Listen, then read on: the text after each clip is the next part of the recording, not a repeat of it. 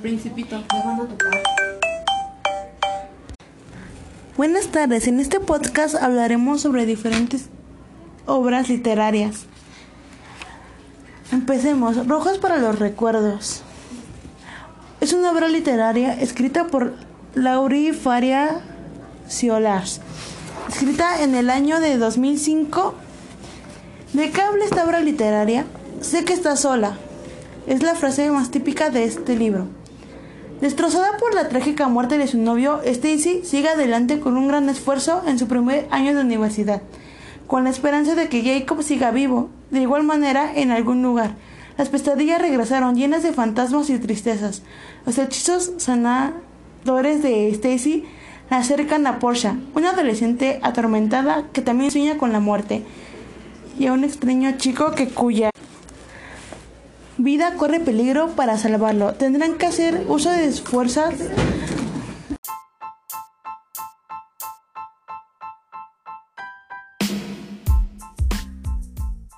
Hola, buenas tardes. Nosotros les vamos a hablar de 10 obras literarias.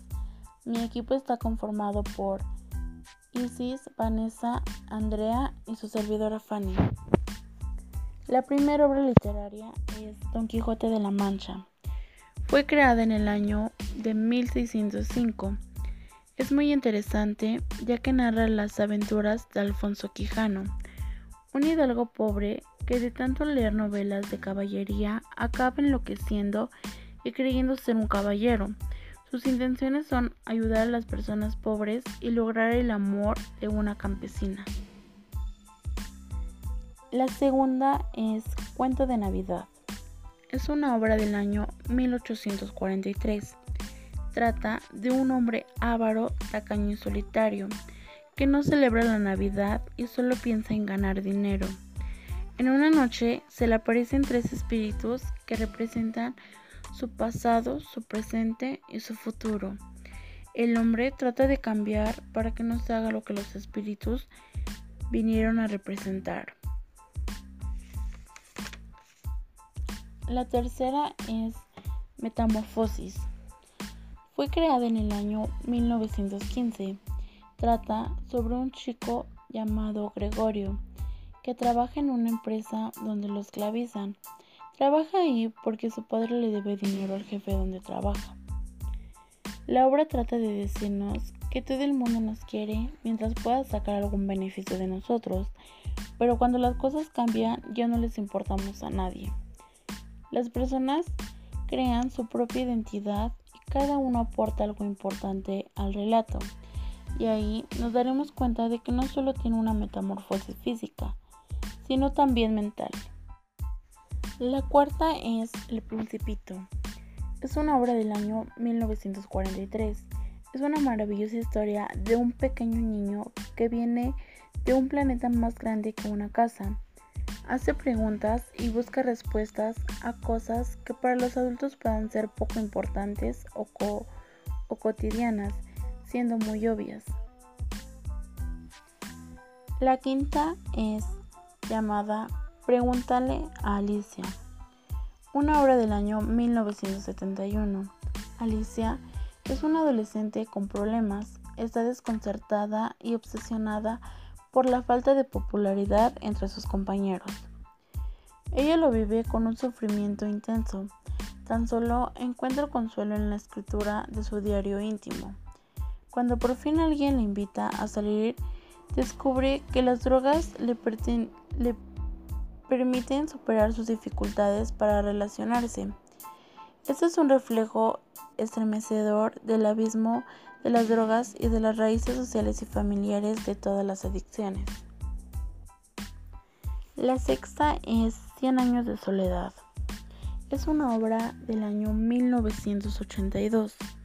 Esta obra pertenece al género del realismo mágico y por ello aparecen elementos irreales, como el miedo de Úrsula por tener un hijo con cola de, cerdo, ya que ella y su marido son primos.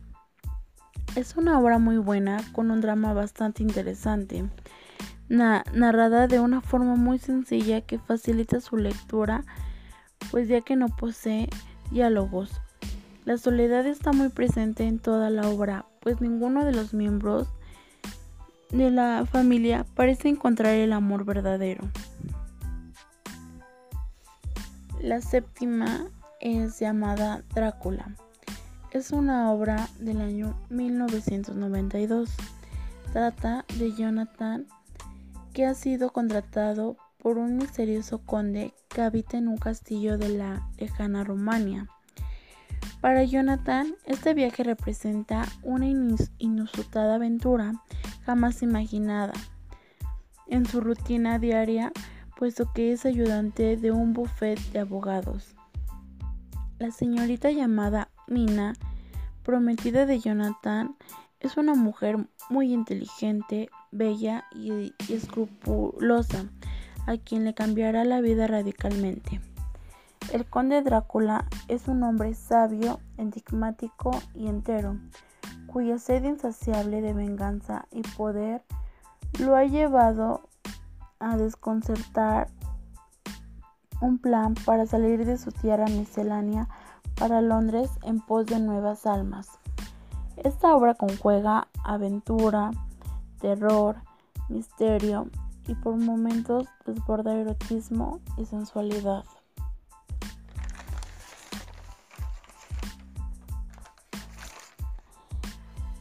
La octava es roja, es para los recuerdos. Stay está destrozada por la muerte de su novio. Sigue adelante con un gran esfuerzo en su primer año en la universidad, con la esperanza de que Jacob siga vivo de alguna manera en algún lugar. Las pesadillas regresan llenas de fantasmas y tristezas. Los hechizos sanadores que hace Stay le acercan a Portia, una adolescente atormentada que también sueña con muerte, y en un extraño chico cuya vida corre peligro. Para salvarlo tendrán que hacer uso de toda la fuerza y la magia que poseen y quizá les cueste la vida.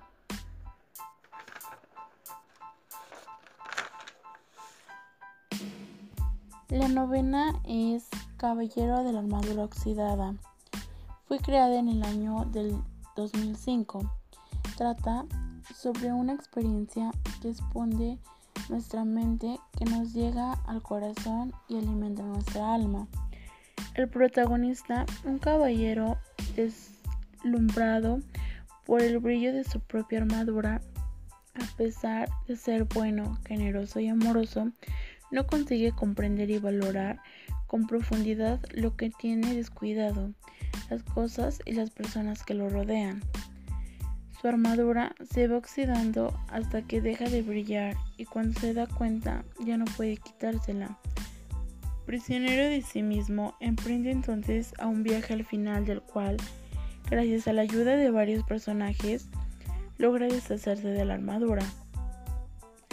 Esta nos enseña que debemos de liberarnos de las barreras que nos impiden conocernos y amarnos a nosotros mismos para poder ser capaces de dar y recibir amor en abundancia. Por último, la décima, llamada Malinche, creada en el año 2005. Es una obra fruto del diálogo entre el trabajo de la imaginación y el de la desconstrucción histórica Laura Ezequiel narra con un estilo intenso, cálido, la aventura vital de la mujer que creyó que el extranjero Hernán Cortés podría, pondría fin a los terribles sacrificios humanos de la religión azteca. Es un relato inolvidable, tal vez la mirada más abarcadora de su autora sobre dos de sus temas esenciales, la tierra mexicana y la condición femenina. Bueno, con eso concluimos. Eso es todo por nuestra parte.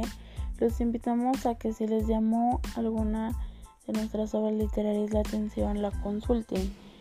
Y pues eso sería todo por su atención. Gracias.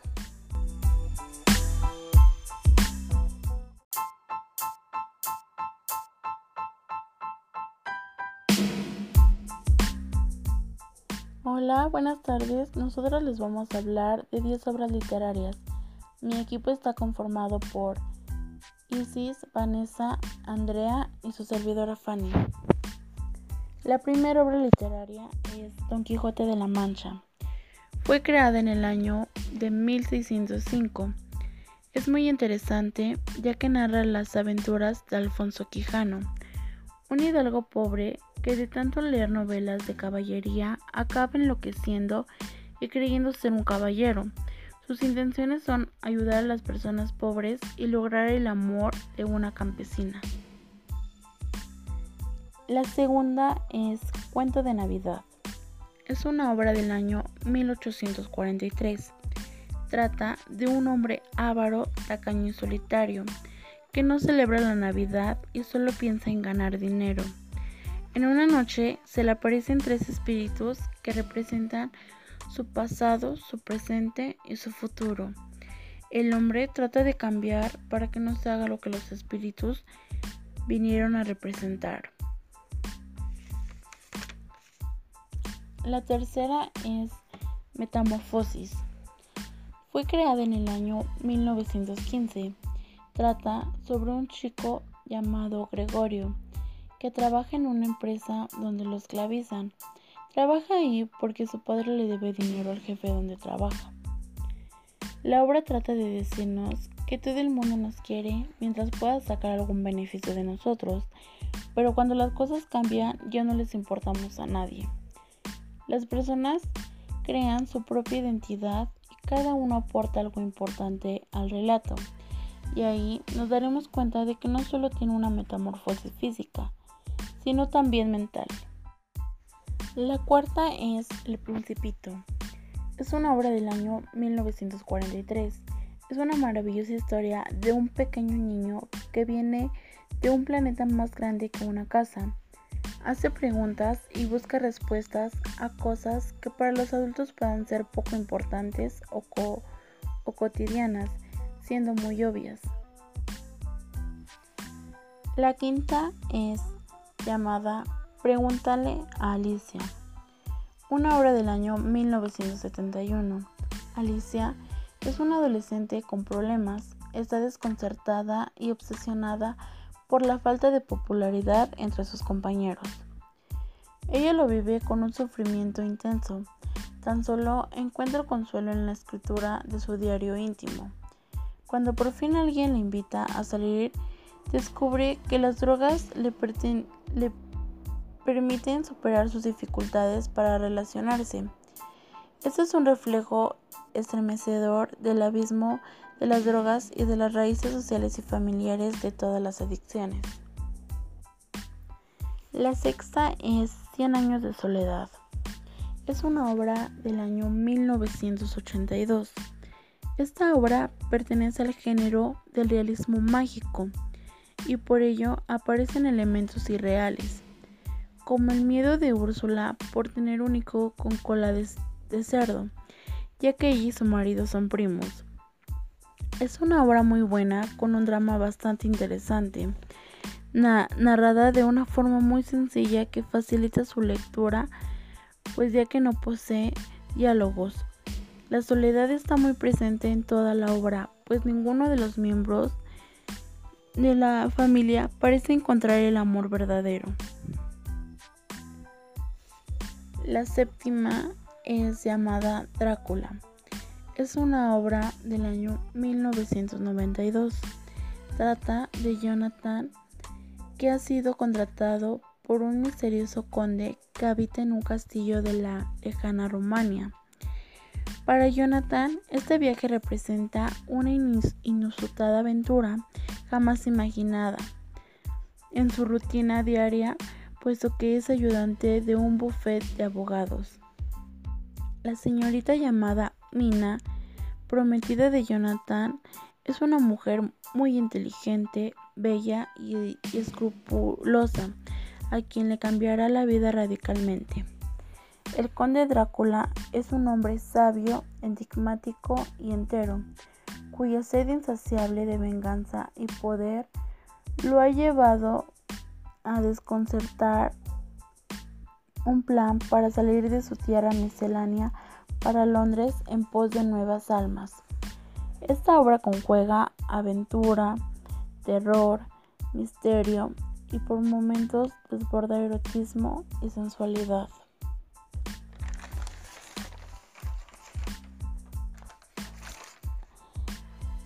La octava es roja, es para los recuerdos.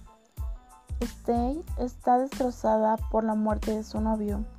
Sigue adelante con un gran esfuerzo en su primer año en la universidad, con la esperanza de que Jacob siga vivo de alguna manera en algún lugar. Las pesadillas regresan llenas de fantasmas y tristezas. Los hechizos sanadores que hace Stay le acercan a Porsche, una adolescente atormentada que también sueña con muerte y en un extraño chico cuya vida corre peligro. Para salvarlo tendrán que hacer uso de toda la fuerza y la magia que poseen y quizá les cueste la vida.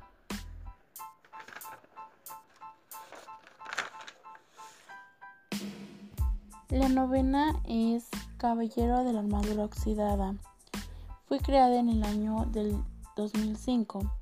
Trata sobre una experiencia que expone nuestra mente, que nos llega al corazón y alimenta nuestra alma. El protagonista, un caballero deslumbrado por el brillo de su propia armadura, a pesar de ser bueno, generoso y amoroso, no consigue comprender y valorar con profundidad lo que tiene descuidado, las cosas y las personas que lo rodean. Su armadura se va oxidando hasta que deja de brillar y cuando se da cuenta ya no puede quitársela. Prisionero de sí mismo, emprende entonces a un viaje al final del cual, gracias a la ayuda de varios personajes, logra deshacerse de la armadura. Esta nos enseña que debemos de liberarnos de las barreras que nos impiden conocernos y amarnos a nosotros mismos para poder ser capaces de dar y recibir amor en abundancia. Por último, la décima, llamada Malinche, creada en el año 2005. Es una obra fruto del diálogo entre el trabajo de la imaginación y el de la desconstrucción histórica. Laura Ezequiel narra con un estilo intenso cálido la aventura vital de la mujer que creyó que el extranjero Hernán Cortés podría, pondría fin a los terribles sacrificios humanos de la religión azteca. Es un relato inolvidable, tal vez la mirada más abarcadora de su autora sobre dos de sus temas esenciales, la tierra mexicana y la condición femenina. Bueno, con eso concluimos. Eso es todo por nuestra parte. Los invitamos a que si les llamó alguna de nuestras obras literarias la atención, la consulten. Y pues eso sería todo por su atención. Gracias.